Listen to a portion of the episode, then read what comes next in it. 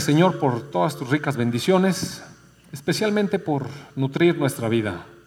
Que tu palabra de hoy, Señor, nos ayude a crecer en el conocimiento de ti mismo. Señor, eh, te ruego que, que seas tú el que a través de tu palabra traigas vida a nuestro corazón, Señor, con tu palabra. Dispongo este mensaje delante de ti, en el nombre de tu Hijo Jesús. Amén. Bueno, mire, amado, este mensaje, esta serie de mensajes a partir del domingo pasado, eh, quiero englobarlos a todos como, como un tema grande que se llame el camino de salvación.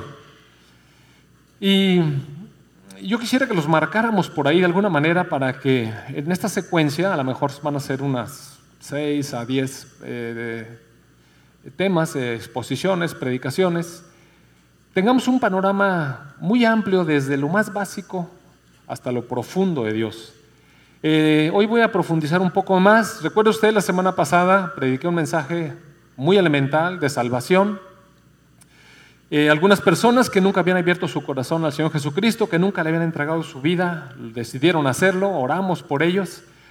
Y bueno, ese es el camino, es la manera de empezar este, este andar, de, este andar en la salvación. Lo primero que tenemos que hacer es reconocer que estamos perdidos, e ir con nuestro Dios y pedirle que nos salve, que dirija nuestras vidas. Le abrimos nuestra vida al Señor Jesucristo con nuestros labios, abrimos nuestro corazón, confesamos el nombre de nuestro Señor Jesucristo y a cambio el Señor, como dice su palabra, se compromete en venir a nuestras vidas e inundarnos con su vida. Las personas que hemos hecho esta, esta declaración, incluyendo las personas que el domingo pasado entraron, de inmediato, mire, gozamos del don de Dios. El don de Dios es que cuando uno viene con Él en arrepentimiento, con un corazón genuinamente arrepentido y pidiendo genuinamente que entre en nuestra vida, Dios cumple su palabra, porque Dios es fiel. Y entonces inmediatamente Él pone su espíritu en nosotros. Ahorita, eh, de, hoy en adelante, voy a empezar a hablar acerca de este caminar en el espíritu, porque sabe una cosa, poco sabemos de eso, mire, de verdad que poco sabemos. ¿Sabe que yo entré al camino del Señor hace 30 años y nadie me lo explicó?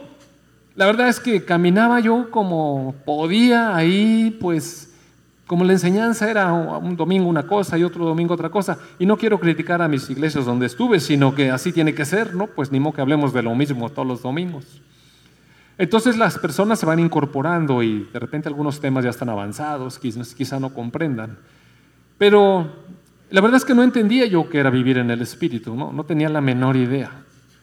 Eh, pensaba con mis pensamientos, trataba de entenderlo con mi mente, trataba de razonar, pero por no entenderlo, la verdad es que los siguientes 10 años, siendo cristiano, sabiendo que el Espíritu Santo moraba en mi corazón y todavía, todavía tenía muchas dudas, déjeme decirle, todavía varios años tenía la duda de si estaba bautizado en el Espíritu Santo. Yo tuve esa duda años. Así es que no dudo que quizás algún otro piense que quizás no tiene el Espíritu Santo. Luego lee ahí en la Escritura que, que algunos recibieron la palabra, pero no tenían el Espíritu Santo. Y entonces Empiezan a aparecer dudas o el mismo comportamiento que tenemos nosotros nos hace dudar que realmente seamos personas transformadas porque de pronto hacemos cosas que hacíamos en el pasado y nos vuelve la condenación y de repente viene una predicación del bautismo del Espíritu Santo y vemos que un montón de personas son bautizadas y nosotros nos quedamos pensando, ¿y yo estaría antes o, o me sumo a este movimiento? ¿De qué se trata? Y seguramente hay esas dudas en algunos. Yo las tuve por un buen número de años. Finalmente, poco a poco la palabra, mensajes que escuché, me fueron convenciendo de que el Espíritu Santo vivía en mí. Y todavía no sabía cómo vivir en el Espíritu. Eso era una convicción en mi corazón, era una certeza, pero ¿cómo se vive ahí? Mire, ¿quién lo tiene muy claro, así realmente claro? Es difícil, amados hermanos, es difícil tenerlo muy claro, pero más difícil de, de tenerlo en la mente claro más difícil es experimentarlo en la vida. Eso está difícil. Y la verdad es que uno va caminando todavía con la inercia con la que, con la que viene uno de, su vida pasada, antes del Señor. Y muchas de las cosas que vivimos ya en el Evangelio todavía las vivimos mucho eh, según nos parece, y digamos con la vida del alma. Seguimos siendo esos hombres almáticos, esas ánimas vivientes, ¿no? Entonces, eh, por culpa de no saber eso, la verdad es que cometí grandes errores. Hacía cosas que, no eran correctas delante de Dios. Eh, cometí omisiones y tenía una vida que no realmente no agradaba a Dios y a mí no me dejaba satisfecho. Finalmente, eh, esta cuestión culminó en, en situaciones que me hicieron pasar muy mal sabor de boca. Imagínense, después de años y años de vivir como cristiano. Pero esos sinsabores y esos problemas a los que me tuve que enfrentar, consecuencia de no vivir en el Espíritu, eh, bueno, sacudieron mi vida y entonces me interesé por entender. Y han sido varios años, varios años. Le quiero decir que conozco realmente pocas personas que viven en el Espíritu. Ah, conozco muchos, muchos cristianos, pero hay pocas porque es difícil de entender. La verdad es difícil de entender y es difícil de experimentar. A mí me ha costado mucho trabajo y no quiero decir con esto que yo vivo en el Espíritu siempre. Al contrario, soy muy consciente de cuando estoy en el Espíritu y ahora soy muy consciente cuando estoy en el alma todavía. Y de repente me avergüenzo de lo que hago en el alma, por mis fuerzas, pues, en mi vida anterior, en el hombre natural. Y puedo volver, gracias a Dios, al Espíritu, porque poco a poco he ido comprendiendo. Entonces yo le quiero transmitir esto, porque usted está todavía más joven que yo. Le quedan más años por vivir y entre más pronto aprenda esto, mire, su vida va a cambiar. Su vida va a cambiar. Entonces, en la semana pasada eh, expuse un mensaje de salvación. Cuando no tenemos a Dios y cuando abrimos nuestro corazón, y creo que quedó muy claro para todos que esos son los primeros pasos. En la eh, primera carta de Corintios, capítulo 2, en los primeros versículos, recuerda usted que yo le, estaba leyendo cómo Pablo, el apóstol Pablo, dijo que, que fue a los Corintios no con excelencia de palabras o de sabiduría, en el verso 1. En el verso 2 dice, me propuse no saber entre ustedes cosa alguna, sino a Jesucristo y a este crucificado. Y el apóstol Pablo decía que fue con un mensaje muy sencillo, un mensaje que las personas rechazan en general. Porque unas personas buscan señales y este mensaje de la cruz, que es tan sencillo, no es suficiente. Quieren señales, siempre quieren más señales.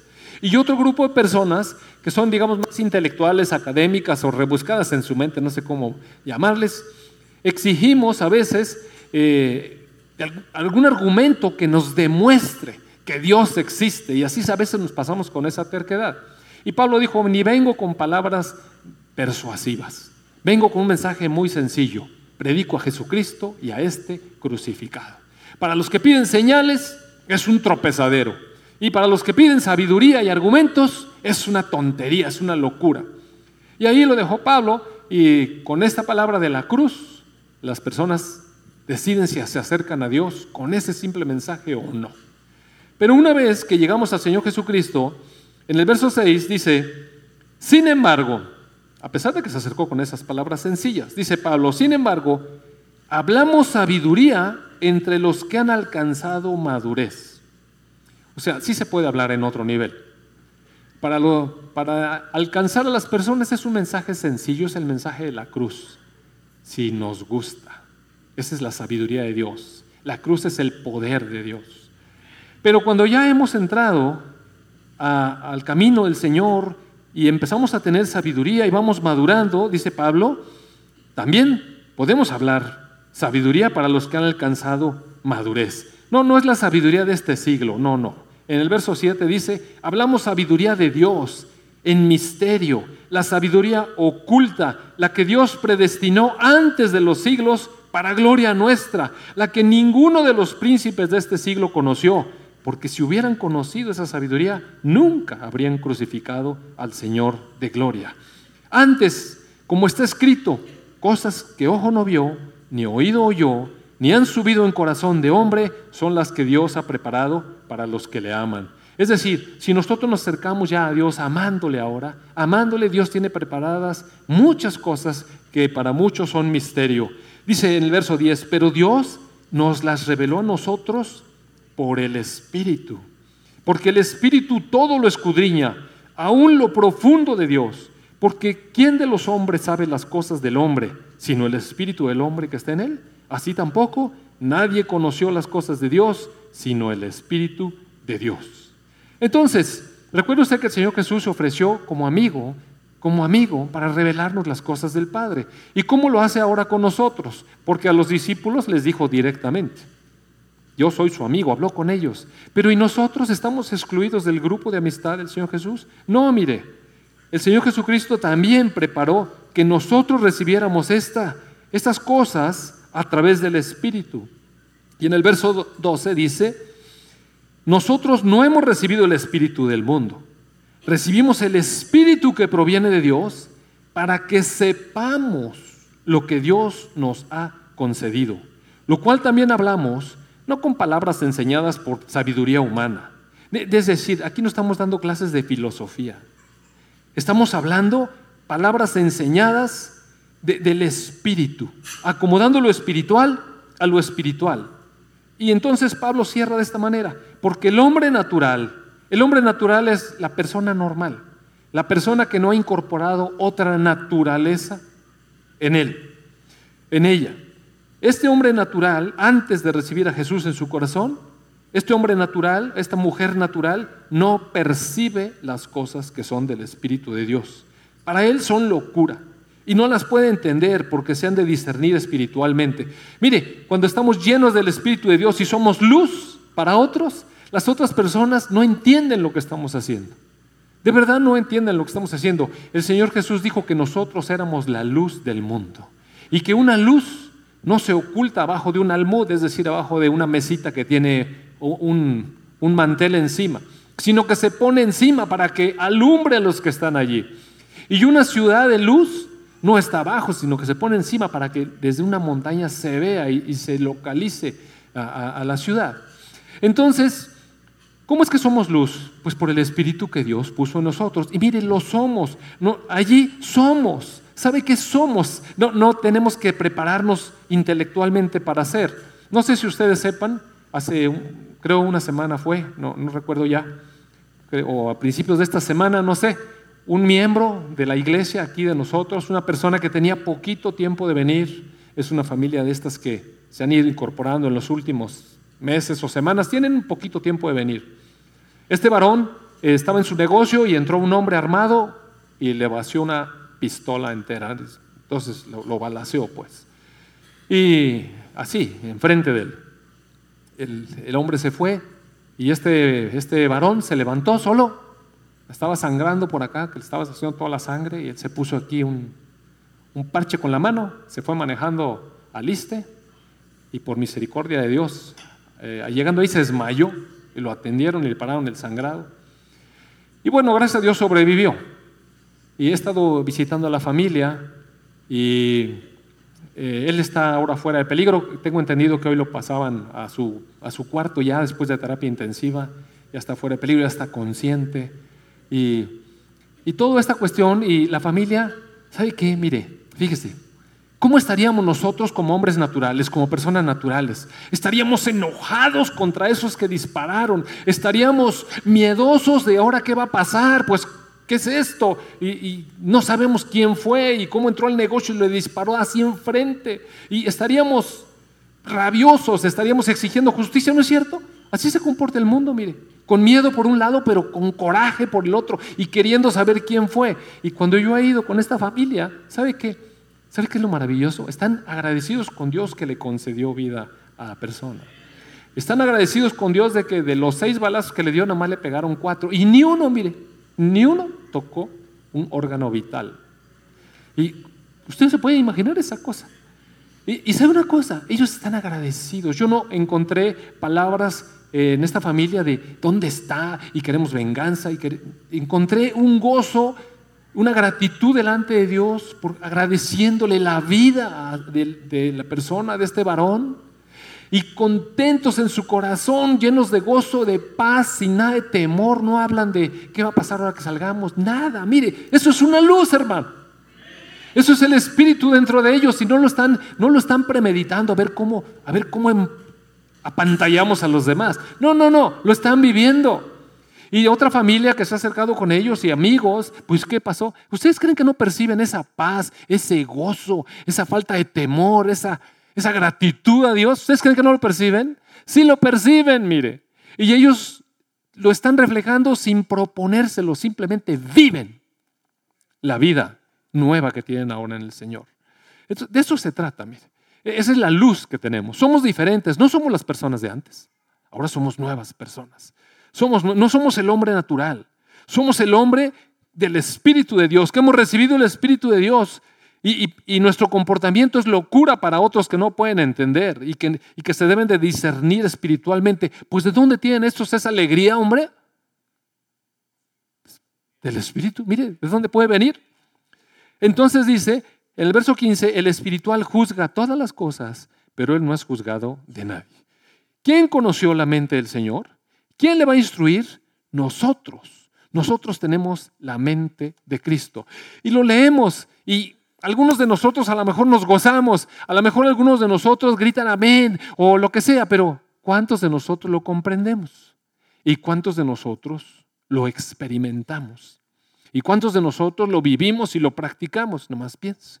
Pero aquí está en la escritura. Lo importante de la escritura es que primero hay que tomarlo como una verdad, porque Dios lo dice. Primero hay que creerlo. No, no, no intente eh, entenderlo primero. Primero uno se come, se lo come, ¿ve? O sea, la palabra es nuestro alimento espiritual. Uno, uno lo disfruta. Y poco a poco, poco a poco, Dios se va encargando de que lo vayamos comprendiendo. Bueno, de eso se trata este mensaje, de comprender. En el capítulo 6 de 1 Corintios, leíamos la semana pasada varias cosas, pero en particular quiero destacar el verso 17, donde dice, pero el que se une al Señor, un espíritu es con él. Si nosotros le abrimos el corazón al Señor Jesucristo, lo invitamos a entrar en nuestra vida, estamos unidos con el Señor, ¿qué dice la palabra que somos? Un espíritu con Dios. Somos un espíritu con el Señor. O sea, disfrutamos de eso, de ese hecho que no lo ganamos por merecimientos. Abrimos el corazón al Señor y Él pone su espíritu en nosotros. Entonces, ¿qué tenemos? El mismo espíritu del Señor Jesucristo, porque es Jesucristo habitando en nosotros. Entonces la palabra inmediatamente dice, huyan de la fornicación, porque cualquier otro pecado que el hombre comete está fuera de su cuerpo, pero el que fornica contra su propio cuerpo peca. Entonces el apóstol Pablo diciendo, miren ustedes tienen el Espíritu de Dios con él, se han unido al Señor. ¿Cómo creen que van a hacer estas cosas? En el verso 19 dice, ¿o acaso ignoran? Que su cuerpo es templo del Espíritu Santo, el cual está en ustedes, el cual tienen de Dios, que ya no son de ustedes, porque han sido comprados por precio. Glorifiquen pues a Dios en su cuerpo y en su espíritu, los cuales son de Dios. Es decir, amados hermanos, una vez que nosotros nos entregamos al Señor Jesucristo y creemos en esa sangre que nos limpia, le pertenecemos. Y como le pertenecemos, ¿qué pasa cuando usted se compra un auto? ¿Se, ha fijado? Cuando compra un, auto, ¿qué hace? Le empieza a poner su sello. ¿Sí se ha fijado? Le, pone la cadenita allá, el sellito por allá, el, no sé, las mujeres. Me acuerdo la primera vez que, que a Judith, Gerardo, mi hija Judith, le regaló su esposo un teléfono iPhone que él, era usado de él, pero se lo pasó a ella y entonces él se compró uno nuevo. Y imagínese un iPhone, ¿no? Un teléfono caro. ¿Sabe lo que fue lo primero que hizo Judith? Pegostearle cosas brillosas atrás. Y yo le dije, ¿qué hiciste con el teléfono? Es que se ve padrísimo, me dijo. Pues bueno, ese es su sello, ¿no? Esas cosas brillosas y, yo dije, solamente las mujeres hacen eso. Sí, en serio. A ver, a ver, ve el teléfono de su esposa a ver si le puso algo que brilla allá. Va a ver que nadie le puso. Pero bueno, así son, cada, cada quien le pone su sello. Los hombres a lo mejor le ponen el hombre araña atrás. Sí, ¿A poco no es cierto? ¿Verdad? Y cada quien le va poniendo sus cosas. Uno le pone el sello de Batman y cada cosa que tenemos. Pero sabemos que es nuestro teléfono, mire, sabemos quién. uno ve el teléfono y dice, ah, este ya sé de quién es. Hasta casi que lo ve y ya, ahí. Entonces le vamos dando nuestro sello. ¿Sabe que cuando el Señor Jesús nos compró, puso su sello, su espíritu en nosotros? Estamos sellados. Y el Señor en su palabra nos dice es que ya no eres tuyo. Yo te compré. Yo te llamé. Yo te limpié. Eres mío. Tienes ahora mi espíritu. Tienes mi mente. Y no alcanzamos todavía a digerir todo eso. Nosotros no alcanzamos a digerirlo. Dios lo sabe muy bien. Nosotros no. Pero Dios nos tiene paciencia y vamos avanzando un poco. Y entonces ahora con este entendimiento, esa es la base. Somos de Cristo, somos una nueva naturaleza, tenemos el Espíritu Santo de Dios, tenemos unión, somos un solo espíritu con el Señor y tenemos la mente de Cristo. Todas esas cosas son la palabra de Dios. Yo no le estoy dando filosofía, le estoy leyendo la palabra de Dios. Entonces, con este conocimiento, o al menos con, esta información que usted tiene ahora, le, le, ruego que me acompañe, por favor, a la primera carta de Timoteo, capítulo 4. Y le voy a hablar de otras cosas, cómo ir avanzando. Bueno, ok, ya estamos en el Espíritu, tenemos el Espíritu del Señor. ¿Y? ¿Y ahora qué? ¿Ahora qué? ¿Qué, hacemos con, con eso? Bueno, piense y piense, ¿cuánto de usted sabe si practica la vida del Espíritu? Piénselo, no levante su mano para que no, no, no estamos tratando de exhibir. Solamente piense y reflexione seriamente entre ustedes si sabe vivir en el Espíritu. Si, si logra identificar cuándo está en el Espíritu, cuándo está pensando como Jesucristo. Piense. A ver si logra diferenciar. En el capítulo 4 de la primera carta de Timoteo, le dice el apóstol Pablo a Timoteo. Timoteo se quedó a cargo de la iglesia de Éfeso. Entonces era un ministro, ¿no? Lo dejó encargado. No era, mire, eso no es que lo haga dueño de la iglesia.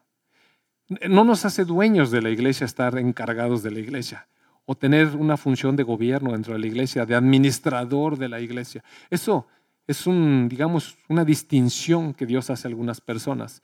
Y yo le agradezco mucho a Dios que me haya tomado en cuenta para eso. Pero la iglesia sigue siendo del dueño de la iglesia. Entonces nosotros nada más somos ministros que hacemos lo que el Señor nos va diciendo que hagamos. En el verso 6 le dice Pablo a Timoteo, si esto enseñas a los hermanos, serás buen ministro de Jesucristo. O sea, hay que enseñar cosas que sean buenas, ¿verdad? Entonces voy a enseñar lo que, lo que tengo que enseñarles para ser un buen ministro de Jesucristo, nutrido con las palabras de la fe. O sea, la palabra es nuestro nutrimento, nuestro alimento, es lo que nos da vida espiritual. No se puede tener vida espiritual si uno no lee la palabra, amado hermano. Lo que nos sostiene es la palabra viva, porque eso es lo que nos da realmente la vida eterna. Entonces dice, nutrido con las palabras de la fe y de la buena doctrina que has seguido, desecha las fábulas profanas y de viejas y ejercítate para la piedad. O sea, deja los chismes, le dice a, Timoteo. No, no te estés ocupando de los chismes. Mira, sí, sí, ya sé que hay un montón de noticias bien interesantes, pero todo lo que sea chisme, déjalo. No te ocupes de eso. Mejor, ejercítate para la piedad. ¿Cuántos ejercicios espirituales hace usted cada día? ¿Cuántos ejercicios espirituales? A lo mejor ni sabemos qué es un ejercicio espiritual. Entonces dice ahí, porque el ejercicio corporal para poco es provechoso. Mire, yo sé que algunos de ustedes hacen mucho ejercicio y no voy a criticar, a criticar a las personas que hacen ejercicio. Qué bueno que hagan ejercicio. ¿Sabe? Mire, le voy a decir, el ejercicio, el ejercicio que hacemos, el ejercicio físico, es muy bueno para la salud. Yo soy doctor, yo tuve una clínica de obesidad, yo sé lo que es el ejercicio físico y lo provechoso que es para nuestro cuerpo, para nuestro cuerpo. ¿Sabe que hay un estudio que hicieron en Estados Unidos acerca de personas obesas jóvenes? Las personas obesas jóvenes que se mantienen mucho tiempo en sobrepeso, sus células se empiezan a envejecer. Las células tienen adentro como un pulmón para respirar que se llama mitocondria. Seguramente ustedes oyeron algo de esto de la mitocondria. Bueno, la mitocondria es con lo que respiran nuestras células. Y cada vez que estamos subidos de peso y nos mantenemos en sobrepeso, esos pulmoncitos se empiezan a morir y las células se envejecen. Entre menos mitocondrias tiene una célula, más envejece. De manera que una persona joven que no hace ejercicio y que tiene pocas mitocondrias, tiene sus tejidos como de una persona de la tercera edad, como yo. Entonces, personas de la tercera edad que las pusieron a hacer ejercicio, ¿sabe qué pasó? Empezaron a crear más mitocondrias en sus células y sus tejidos se rejuvenecieron y se parecieron más a los de personas jóvenes que estaban sanas. Y personas obesas que hicieron ejercicio, no importaba si no bajaban de peso, fíjese bien, aunque no bajaran de peso, el hacer ejercicio rejuveneció sus tejidos y se comportaban como tejidos de personas más jóvenes. Entonces el ejercicio es saludable para nuestro cuerpo, amados hermanos.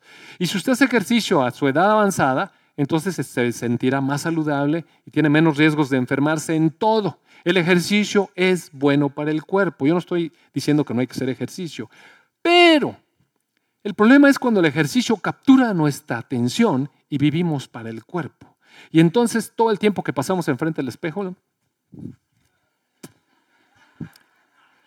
y luego... Y, y, a uno se la pasa así, ¿ve? A veces yo en la noche cuando ya me quito la ropa, pues mi esposa tiene un espejo así grande y cuando me voy yendo la panza la meto. Ok, me volteo y la suelto. Porque si no, no me puedo dormir. Es una imagen mala, ¿no? Entonces, hacemos, eh, digo, sí, nos afecta, pues, eh, sí nos afecta, déjenme decirles, sí nos afecta.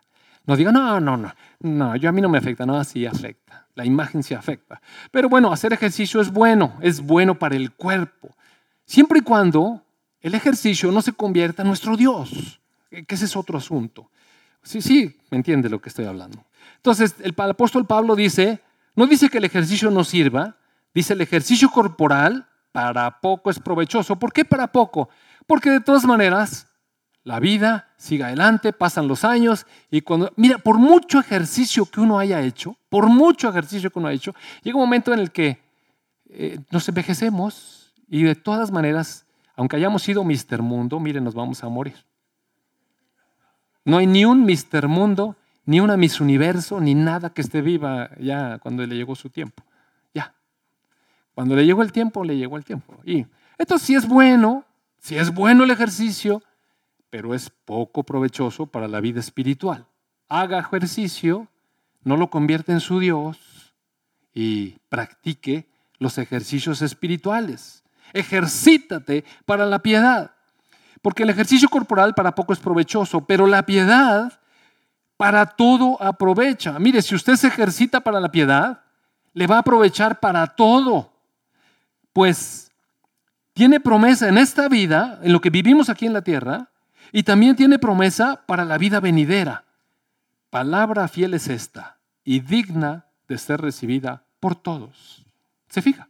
Aquí está la instrucción de Dios para vivir. Haz ejercicio pero ejercítate más para la piedad. ¿Cuántos de ustedes se ejercitan para la piedad? No levante la mano, porque a lo mejor más de la mitad ni sabe qué es la piedad. ¿Tampoco no? ¿Tú sí sabes?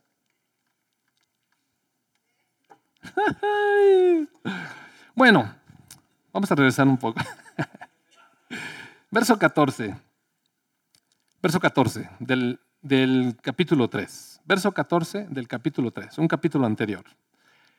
Le dice Pablo a Timoteo, esto te escribo, aunque tengo la esperanza de ir a verte pronto. O sea, voy a ir a verte, pero le avanzo, te voy a escribir una cartita.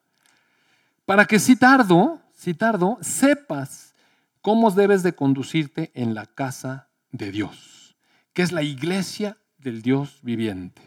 O sea, ¿cómo debemos de conducirnos en la iglesia. ¿Y qué significa en la iglesia? ¿Aquí adentro?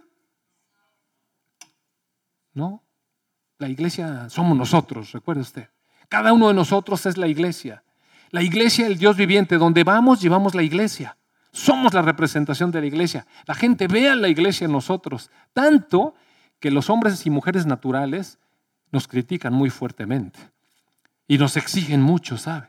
Sabe que cuando alguien natural sabe que somos cristianos, dice, pues no que vas a la iglesia. ¿No estás metido ahí en los cursos de la iglesia? Y así, así manejas y eres de la iglesia. En serio, miren, ellos son, ellos son muy indulgentes. Ellos pueden tomar. Pero si lo ven a uno que toma una copa de vino, ¿ah, ustedes también tomas? Pues no vas a la iglesia.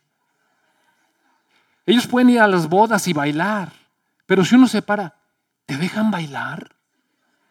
Aunque vayas a la iglesia. Si le preguntan a uno en serio, mire, son exigentes con nosotros, porque somos la iglesia. ¿Y cómo debemos de conducirnos? ¿Cuántas veces yo les he dicho aquí, no bailen hermanos en las bodas? ¿Yo cuántas veces les he dicho? Mire, yo nunca les he dicho que no anden bailando en las fiestas. Pues si usted quiere bailar, baile. Vamos a ver qué dice la palabra, ¿no? Yo no le voy a decir que no baile.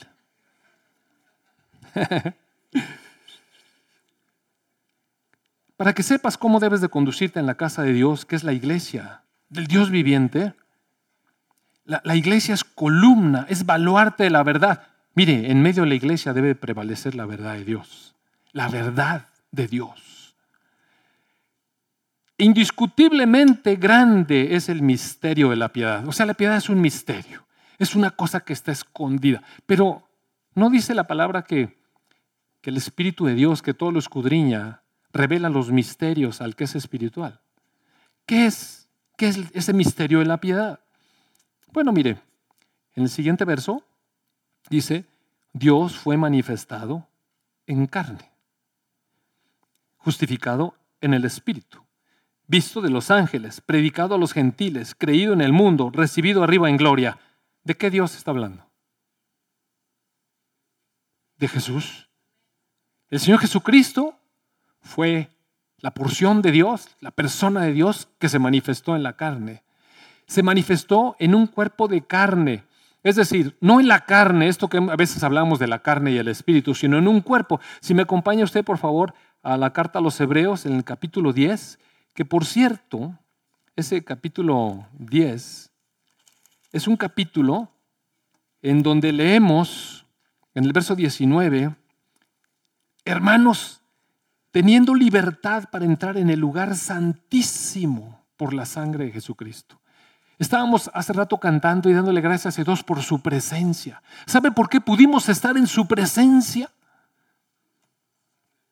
¿Sabe por qué estuvimos en su presencia? Porque tenemos esa libertad, porque nuestros pecados han sido perdonados. En el verso anterior dice, nunca más me acordaré de tus pecados y transgresiones, pues donde hay remisión de estos, no hay más ofrenda por el pecado. Fuimos perdonados, ahora nos sentimos en confianza, en libertad, llegar al lugar santísimo, donde Dios está en su presencia.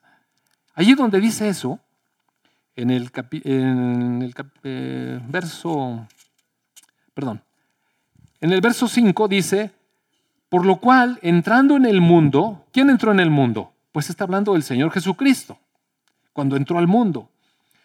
Dice, sacrificio y ofrenda no quisiste, mas me preparaste cuerpo, o sea, un cuerpo. El Señor Jesús, Dios, Espíritu, vino a habitar en un cuerpo como el de nosotros. Y, y Dios preparó ese cuerpo. Holocaustos y expiaciones por el pecado no te agradaron. Entonces dije, mira, el Señor Jesucristo está hablando, dije, he aquí que vengo, oh Dios, para hacer tu voluntad. Como en el rollo del libro está escrito de mí. Y bueno, este es un, esto es un mensaje que está escrito en un salmo, pero no, voy no me voy a meter a eso porque si no me voy a extraviar. Lo único que le estoy tratando de decir es que el Señor Jesucristo se tomó un cuerpo de carne, y como persona manifestó a Dios. Es lo que está diciendo este pasaje de Timoteo. ¿Qué es la piedad? Es que Dios se manifestó a los demás, es decir, se mostró a través de una persona que se podía ver, Jesucristo, Señor nuestro. Pero si nos regresamos otra vez a 1 Corintios, ahí donde estábamos, no, Timoteo, perdón, perdón, 1 Timoteo 3, Verso 16 dice, este misterio es grande. Dios se manifestó en la carne. Sí, pero ¿cómo debemos de conducirnos nosotros, la iglesia? ¿Cómo debemos de conducirnos? Igual, mire, manifestando al Dios que vive en nosotros, ese espíritu que puso Dios en nosotros, ese espíritu con el que somos uno, esa mente de Cristo debe manifestarse. Y ya vimos que Dios tiene una parte, mire, lo hace espontáneamente, como esta familia que, que le digo que está en medio de esta crisis y no está pensando a ver cómo, a ver qué cara de gozo pone por si vienen los hermanos, para que vean que ellos están contentos y parezcan. No, no, no se trata de poner caretas, amados hermanos. Se trata de tener la luz del Señor adentro. Y ellos lo están haciendo, mire, espontáneamente, ni cuenta se han dado. Ellos, ellos no se han dado cuenta, mire, yo sí me di cuenta. Ellos no se han dado cuenta. Ellos lo están haciendo natural. Están viviendo este proceso con gozo, con paz, con fortaleza, con fe, con esperanza, con gratitud a Dios. Eso es una luz tremenda, oiga. Y lo están haciendo sin proponérselo. Lo están haciendo mi esposa me acompañó ayer, ¿verdad? Qué gozo de esa mujer, ¿verdad? Y a ver si alguien que no tiene a Cristo puede tener esa actitud. Sabemos que no. Entonces, bueno, nos ejercitamos para la piedad. ¿Qué es la piedad? Que Dios se manifieste a través de nosotros. ¿Y cómo nos vamos a hacer esos ejercicios? Bueno, si me acompaña por favor a la segunda de Timoteo, capítulo 1, verso 7. Bueno, Voy a leer desde el verso 6. Le dice el apóstol Pablo a Timoteo, te aconsejo, te aconsejo que avives el fuego del don de Dios que está en ti. Mire qué consejo. A veces nosotros buscamos avivamiento. Andamos yendo a otro lado a buscar avivamiento. Pero el apóstol Pablo le dice, a ver Timoteo, aviva el fuego. ¿Sabe lo que es avivar el fuego? Que ya tenemos un fuego. ¿Sabe que yo soy bien maleta para hacer fogatas, pero malo porque en México no se usa mucho eso? O sea, en México la gente no anda asando carnes. Aquí todo el mundo en el norte asa carnes, ¿no? Entonces cuando yo llegué aquí, pues nunca había asado ninguna carne. Este, entonces para mí prender la lumbre, ese, ese prender, me cuesta muchísimo trabajo. Y como nunca lo hago, pues obviamente no tengo experiencia. Y entonces un día fuimos a, la casa de Judith. Y ella tiene, vive en un fraccionamiento cerrado y tiene un jardín y hay asadores. Entonces eh, llegamos y el plan era tener una tardeada en donde íbamos a asar carne. Cuando pasamos por la parte de los asadores, ya veníamos con todas las cosas, nada más había un asador libre. Y le dije, ¿sabes qué? Yo me bajo, aparto el asador, Ustedes van, traen las cosas y aquí los espero. Entonces todos pensaron, mmm, para que aquí que prenda la lumbre. Entonces me bajé con la bolsa de carbón y cuando llego al asador, ¿qué creen? Alguien se acababa de ir. Entonces estaba, estaba todo el carbón ese que está gris, pero bien caliente, pero bien caliente, ¿se acuerdan? Qué rápido. Bueno, estaba yo solo, ¿no? ellos fueron a la casa por los platos y las otras cosas. Y yo eché el carbón. Y mire, lo único que hice fue agarrar un periódico que me encontré por ahí. Y le empecé a soplar. Y la cosa se prendió. Porque estaba prendida. ¿eh? O sea, nada más avivé el fuego. Y cuando llegaron dijeron, wow. Disculpa. O sea, entonces, así uno puede hacer. Uno, ya tiene un fuego adentro, uno tiene un don. Dice, le dice Pablo, aviva el fuego del don de Dios que está en ti y que fue impuesto por mis manos. ¿Qué don tenemos nosotros de Dios, amados? ¿Cuál es el don que tenemos todos? Jesucristo es el regalo de Dios, ese es el don de Dios. Por si usted no sabe, hay varias secciones en la escritura donde dice, el don de Dios es nuestro Señor Jesucristo. Todos tenemos ese don porque lo hemos recibido en nuestro corazón. Entonces, avívalo. Lo que le está diciendo es, aviva el don de Dios que está en ti. Eh, Timoteo, no te me achicopales. Las cosas a veces son difíciles, mire, pero podemos soplarle, soplele Sóplele que se avive el don que usted ya tiene. Porque no nos ha dado Dios. ¿Se acuerda que Dios nos dio un espíritu? Con ese espíritu le dio vida a nuestro espíritu. No nos dio Dios, no nos ha dado Dios espíritu de cobardía, de miedo. ¿Qué espíritu nos dio Dios? nos dio un espíritu de poder, de amor y de dominio propio. Mire, si repasamos los frutos del espíritu, va a ver que esas cosas están contempladas en el fruto del espíritu. Pero ¿por qué el apóstol Pablo rescata o resalta estas tres porciones? Le decía yo que hemos estado acostumbrados por mucho tiempo a vivir con la inercia de nuestra alma. Mire, cuando nuestro espíritu murió, nosotros nos hemos encargado de nuestra vida. Cada uno de nosotros se ha encargado de, su vida. Cada uno de nosotros tiene su propia personalidad. ¿Se ha fijado usted cómo es? ¿Alguna vez se ha fijado cómo es? Y, ha pensado si le gusta cómo es. La manera en que reacciona ante las cosas, la manera en que toma las, noticias, la manera en que se, a veces se exalta cuando hay algo, la manera en que de repente pierde el control. ¿No nos ha dado cuenta? ¿Nunca piensa en usted? ¿Sabe por qué usted es como usted? ¿Cómo es? ¿Sabe por qué es como es? Porque tiene su personalidad. Y sabe que la personalidad es, un, es, una, es el resultado de un proceso en nuestras vidas. Cuando nacemos, cuando nosotros nacemos, todas las personas tenemos de Dios un temperamento. E-, eso ya lo tenemos, mire, ese no se cambia nunca. Con eso nacemos. Si los que tienen más de dos hijos saben esto. Uno es un caramelo, no se mueve, no da lata, si tiene hambre se aguanta, a veces hace, ah, ay, el niño, ¿no? Y, pues de repente que darle comer, y así, se está, se está sucio y nada más, eh, eh, eh". y uno va y, ¿qué tiene? Ah, está sucio. Y hay otro No, no, no, no. Amado hermano, es un general. Y, ay, ahorita, espérate la leche y el pañal y cámbialo y acuéstalo y páralo y por favor. ¿Y por qué son tan diferentes? Mira, es el temperamento. Hay personas que tienen un temperamento fuerte desde niños y bien difícil de temperamento. Y otros tienen un temperamento suave, dulce. Y, y tengo niñas, que, niños chiquitos que yo he visto desde que nacen, desde muy pequeñitos, que son tan sensibles, oiga. Un niño empieza a desconocer a las personas adultas como por ahí de los nueve meses y ya no quiere. Antes se dejaba cargar de todos, pero luego ya no quieren.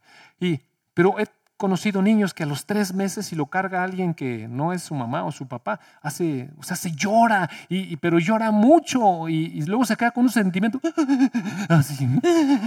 oye, pues ¿qué le pasó? Nada, nomás lo cargué, pues tenlo, ¿verdad? Así que...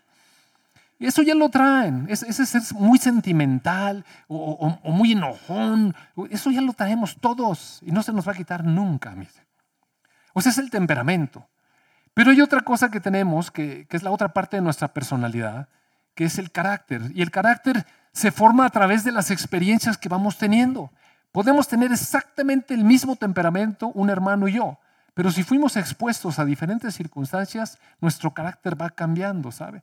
Podemos tener un temperamento bien recio, pero si, si por ejemplo nuestros papás no nos quisieron o se fue el padre de la familia y se quedó con la mamá y no tuvo ninguna eh, tipo de caricias cuando era pequeño, o al contrario, súper acariciado, y todas esas cosas, todas esas experiencias, que, son millones de experiencias que tenemos a través de nuestra vida, eso va determinando nuestro carácter.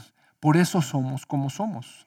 Tenemos nuestro temperamento, pero nuestro carácter es producto de muchas experiencias, muchas. Eso da como resultado una personalidad. Esa personalidad es usted. Así, cuando llegamos al Señor, llegamos con eso, mire, tenemos una experiencia de vida. Hemos vivido experiencias, muchas experiencias. Y cada una de nosotros hemos manejado nuestras experiencias de diferente manera. Y por ejemplo, imagínese una persona tan sensible, así como esos que le platico, un niño tan sensible que sus padres lo acarician, siempre le están diciendo mi muñeco, mi muñeca, y, siempre lo tienen entre algodones y lo estimulan y le dan la oportunidad de expresarse en, las áreas artísticas que se, que se necesita un, temperamento así de, sensible, ¿no? Imagínese una roca como yo, pues tratando de interpretar una música y pues no me sale. Así no me puedo inspirar para hacer unas notas porque me falta la parte sensible. Pero sabe que yo era sensible, mire. No, en serio. Es que mire que esto que le estoy diciendo es en serio. ¿Sabe que cuando yo tenía 5 o 6 años, una vez mi papá nos llevó a comer a un restaurante abierto? En México son muy raros los restaurantes abiertos. Pero era un restaurante abierto a la orilla de la ciudad. Y en eso pedimos unas cosas, se llamaba el naranjito, mire, me acuerdo. Y vino un perro y se sentó ahí. Y el perro, así, ¿se acuerdan de los gatos del ojo Shrek? Es el, gato ese de Shrek que hace eso. Entonces el perro, así con la cara de perro de la calle, se me pone ahí. Y quería comer algo. Entonces yo empecé a sentir adentro algo. Y, y le quise dar comida y me dijo mi papá, ni se te ocurra. Entonces, pues no le podía dar nada al perro, pero entonces el perro hacía más cara. Oye, yo empecé a llorar. Nada más de verle la cara al perro empecé a llorar y llorar. Y mi papá se enojó muchísimo, ¿sabe? Pegó en la mesa y dijo que era un chillón y que parecía una niña y tantas cosas que me dijo, oiga. Híjole, qué, qué fuerte fue. Y entonces a mi papá no le gustaba que yo llorara. En otra ocasión me pidieron una, mariposa para llevar una, una colección a la, escuela y entonces estamos en un día de campo y mi, abuelo agarró la mariposa y la atrapó. Y entonces con un alfiler que la clava en el árbol. No, haga de cuenta que para mí fue un mariposidio. el animal aleteaba poco, ¿no? Así. Y sabe que yo empecé a llorar y llorar y llorar. Y ya se imagina la regañiza que me pusieron por estar de chillón. Y entonces me hicieron duro. O sea, en serio, en serio, lo estoy diciendo. Posiblemente mucho de mi carácter, lo pienso, se, moldeó por eso. A lo mejor sería yo tan amable. Si, si me hubieran tratado de otra manera, si mi papá hubiera sido más sensible a eso, quizás yo hubiera sido de otra manera. Pero ahora me cuesta trabajo. O sea, el resultado es que soy duro, ¿ve? Soy duro. Y las lágrimas, o sea, me reclamaron tanto la cuestión de las lágrimas que las lágrimas me ponen de mal humor. Eh, a mí, en serio. Entonces imagínense cuando yo empiezo con mis cosas, o empezaba con mis cosas, y mi esposa empezaba a llorar. O sea, a mí eso me desesperaba un chorro. Y yo no sabía qué hacer. Yo no sabía llorar, déjeme decirte. Llegó un momento en el que era una piedra. Entonces, esa es nuestra vida, amado hermano. De pronto nos juntamos con otra persona que tiene otra personalidad y nos juntan. Imagínense. Por eso yo le digo que yo soy la bestia y, y mi esposa es la bella, porque fue difícil. Fue difícil, pero esa es nuestra vida.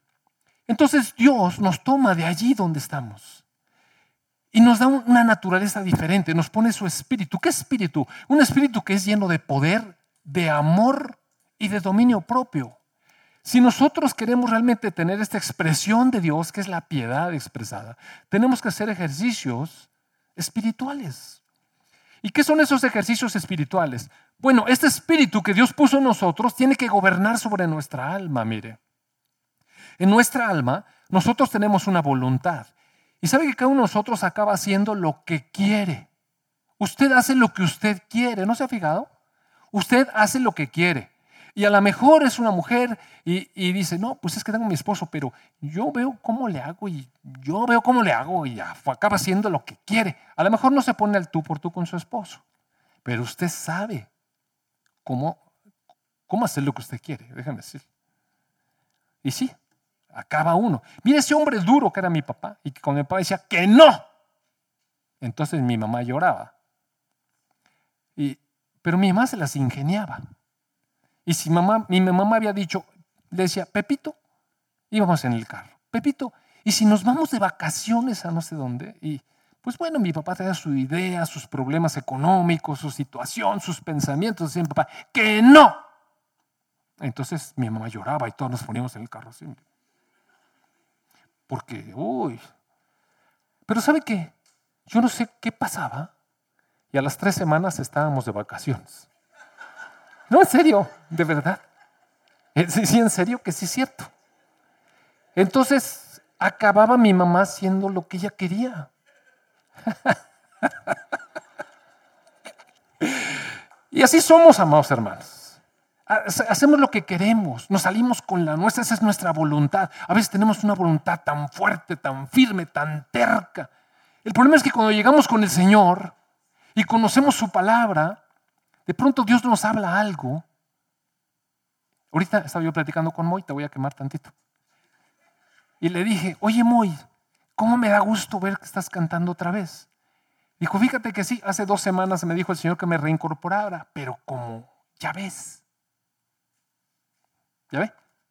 El Señor nos dice una cosa y luego nosotros, pues no sé, sacamos un rollo, un pretexto, una, una excusa o no nos da la gana y lo hacemos después.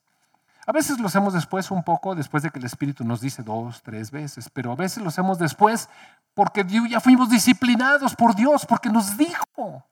¿Sí nos dijo? O sea, Dios sí se comunica con nosotros, amados hermanos.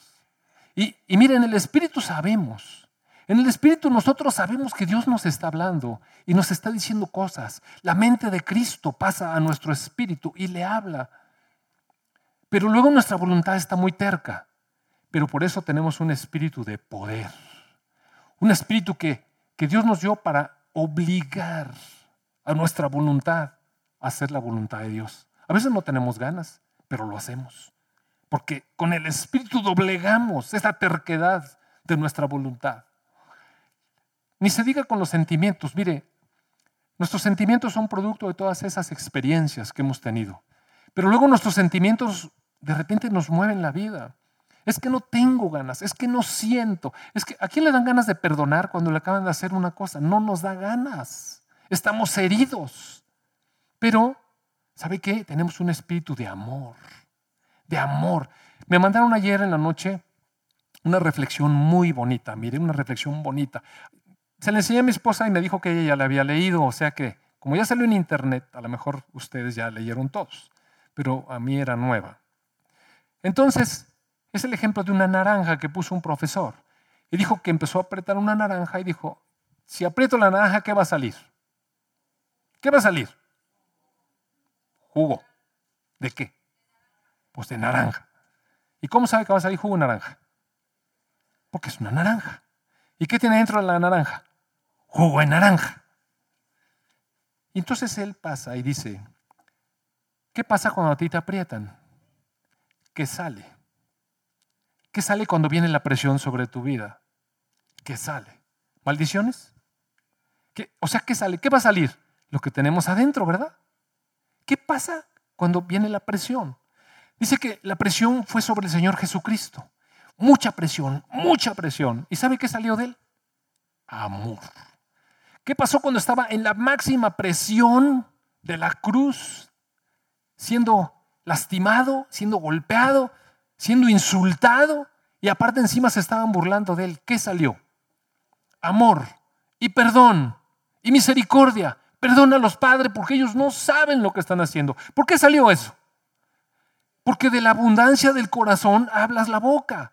Él habló eso porque eso era, mire, estaba lleno de Dios. ¿Qué salió? Amor. ¿Y qué pasa cuando viene presión sobre nosotros? ¿Qué pasa cuando nuestros padres presionan un poco nuestra vida y somos jóvenes? ¿Qué pasa cuando nuestra esposa presiona nuestra vida? ¿Qué pasa cuando nuestro esposo presiona nuestra vida? Nuestros hijos presionan nuestra vida, las circunstancias, el trabajo, la vida. ¿Qué pasa cuando nos presionan? Mire, ¿qué sale? Pues cada quien sabe lo que sale. Y los esposos saben lo que sale. Las esposas saben lo que sale. Presiónelo nomás tantito y va a ver el diablito que va a salir. Porque de eso nos llenamos. Pero ¿qué tenemos dentro de nosotros? Un espíritu de poder y un espíritu de amor. Un espíritu de amor que puede modular esa alma que quizá fue muy herida. Mire, nuestra alma a veces está muy herida. Yo les acabo de, narrar una situación de mi niñez. Quizás tuve una alma herida, un alma que la hicieron endurecer. Pero ¿sabe una cosa? Cuando llegué al Señor, cuando llegué al Señor, esa noche que yo le entregué mi vida a Jesucristo, usted no sabe cómo yo lloré pero lloré como un bebé. Y tenía yo años, años, años de no doblarme. Pero ni de chiste yo lloraba, ni de chiste. Yo era un tipo recio, porque mi papá dijo que los hombres no lloran. Y a partir de ese día, yo lloro. Mire, en medio de la alabanza hoy, ¿sabe que me estaban saliendo las lágrimas? Qué, qué preciosa presencia de Dios. Decide al Dios infinito, al infinito Dios. Tu presencia está aquí. Oh, infinito Dios. Y ¿sabe qué? Me dan ganas de, llorar. Y lo he hecho muchas veces y ya no me da pena ni me molesta ni nada. No me molesta llorar. Porque el espíritu de amor ha ido doblando esas durezas de, de, de mis sentimientos. Y también dominio propio, amados hermanos. ¿Sabe que necesitamos un dominio propio sobre nuestra alma? Miren, nuestra alma de pronto agarra cada rumbo. ¿Sabe que hay que hacer ejercicios corporales, sí, para el bien de nuestro cuerpo? Y también hay que hacer un poco de ejercicio para nuestra alma. ¿Sabe que nuestra alma de pronto necesita ser un poco ejercitada? Un poco. Si nosotros no ejercitáramos nuestra mente, nuestra mente, seríamos unos burros, no sabríamos leer, no hubiéramos ido a la escuela y no sabríamos trabajar en nada porque no sabríamos nada de nada. Entonces el cultivo de nuestra mente nos da este conocimiento, la preparación, y sabe que hay que hacerlo bien aparte. O sea, sí se necesita trabajar el, la mente. Si no nos concentramos en los estudios, no aprendemos. Entonces necesitamos cultivar, sí, nuestra mente. Pero no todo es cultivo de nuestra mente, oiga. No todo es cultivo de nuestra mente. Si nos dedicamos nada más a, a la historia, la filosofía, la geografía, el puro conocimiento, de pronto no entendemos nada de lo espiritual. Entonces necesitamos un poco de dominio propio. Hay, muchas cosas y curiosidades que tenemos. Imagínese esa curiosidad por entrar en YouTube o yo qué sé, Facebook y piense cómo está usted cuando está consultando Facebook. Mire, yo, gracias a Dios, bendito, nunca jamás entro a eso. Pero, ¿cómo está cuando está en Facebook? Mire, ¿Y sabe qué? Horas. La gente se puede pasar horas ahí.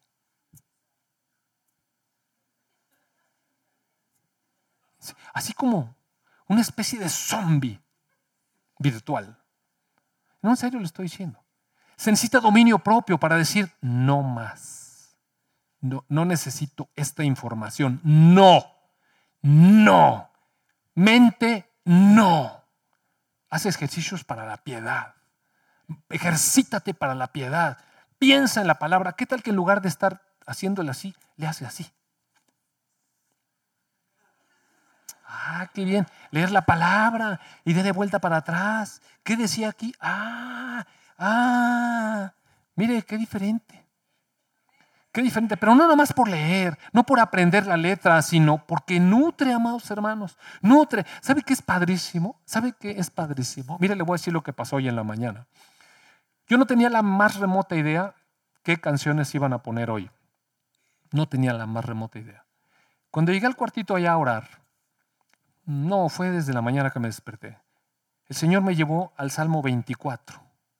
Salmo 24. Mire, fíjese, Salmo 24. Vamos a ver. Entonces el Salmo 24 dice, del Señor es la tierra y su plenitud el mundo y los que en él habitan. Él la fundó sobre mares y la firmó sobre ríos. ¿Quién? ¿Quién puede llegar al lugar santo donde está Dios? ¿Y quién va a estar allí? El limpio de manos y puro de corazón.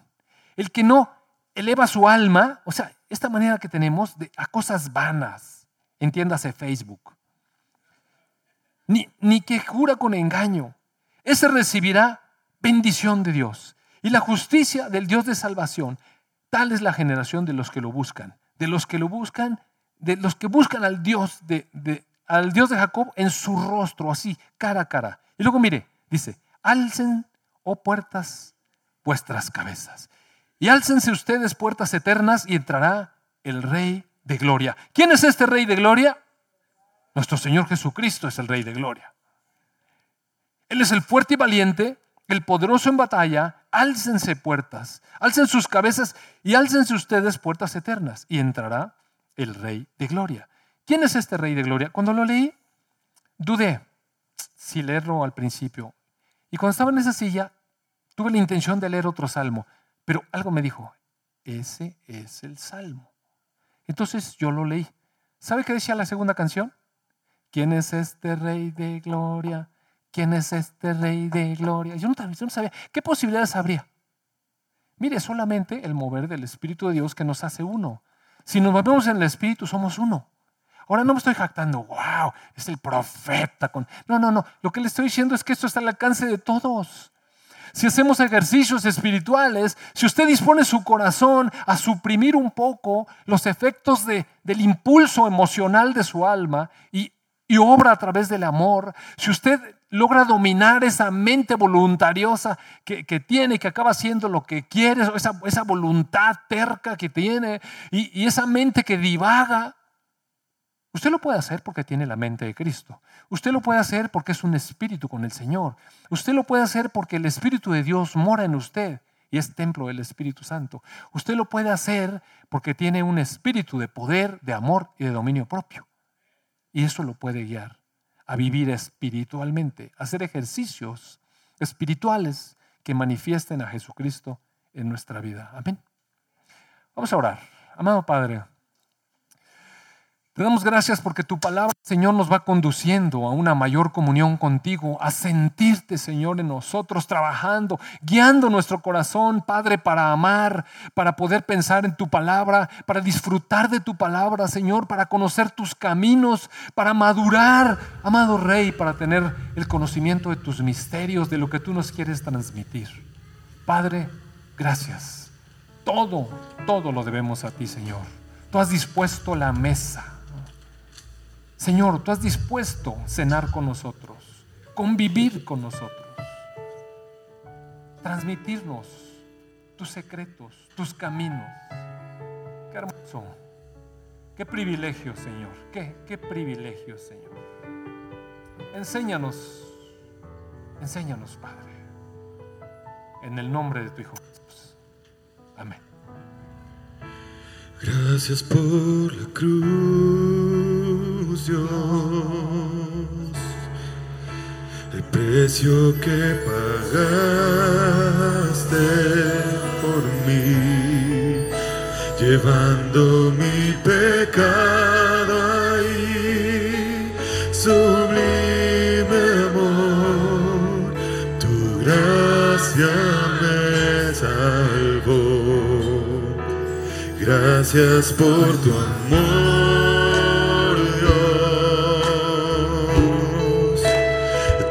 Manos clavadas por mí, me has lavado,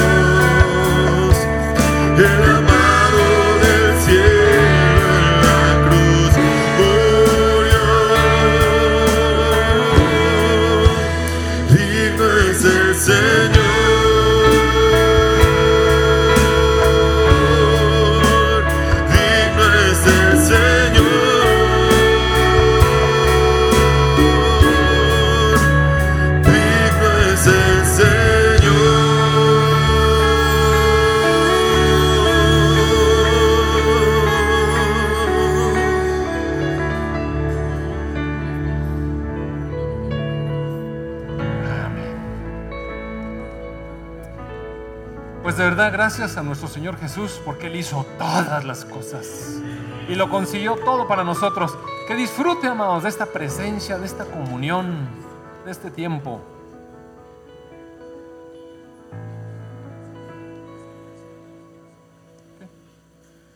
bueno, este, Lalo siente en su corazón que los padres en particular, ya oramos y dispusimos nuestro corazón delante de Dios para que nos dé sabiduría, pero Lalo siente que debemos de fomentar la reconciliación entre padres e hijos. Y, mire, cada quien sabemos la mochila que traemos y incluso nuestros hijos, deje que su hijo le hable con transparencia y le diga si tiene alguna herida o, o algo y sea sensible, mire, sea sensible, no sea duro y y ama a sus hijos y, y abrácelo y bendígalo y reconcíliese con él. Que tenga bonita semana. Dios, Dios le bendiga mucho.